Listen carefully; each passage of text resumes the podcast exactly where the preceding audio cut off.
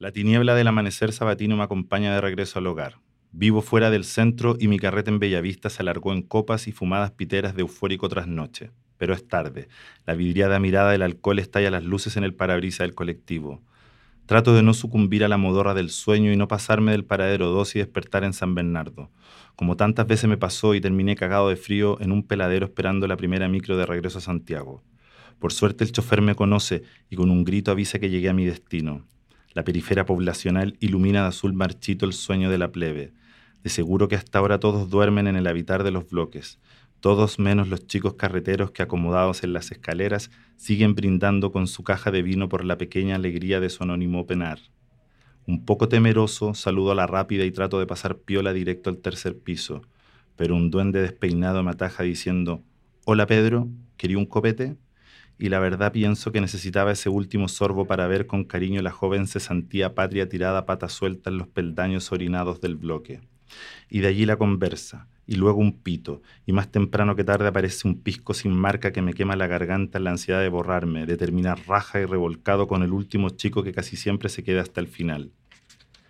Es infaltable compañero de la copa del olvido, cuando todo da lo mismo, cuando la felpa erótica de mi mano trepa el muslo y despliega su desesperado tantear Siempre es igual, la noche boca abajo y los ojos del péntex turbios de alcohol en la cabalgata eyaculante que me aplasta en el cemento frío de la pobla.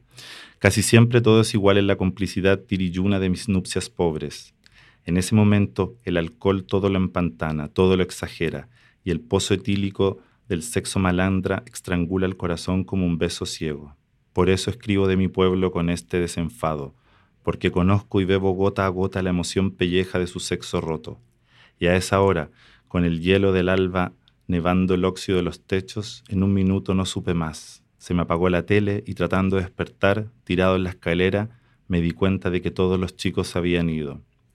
En realidad casi todos, pensé con los ojos cerrados sintiendo un bulto tibio enroscado en mi pierna. Casi todos, dije, tanteando la muda sombra que entumida se apegaba a mi costado. Y era tan suave el pelaje arisco de su quiltra piel, y era tan velludo ese cuero canino que dormía a mi lado que no parecía humano ese acesar animal que lamía mis dedos en el estruje de la caricia. Y en realidad no era humano ese perro cholo que en busca de calor buscaba mi compañía. Era más que humana la orfandad negra de sus llorados ojos. Y estaba tan solo, tan infinitamente triste como yo esa noche perruna, que me sentí generoso en la repartija de mi mano multiplicando fiebres.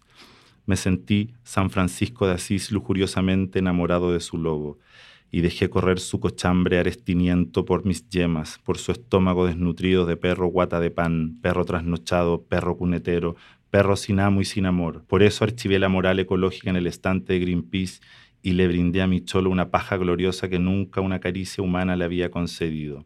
Y así se fue meneando la cola caninamente agradecido.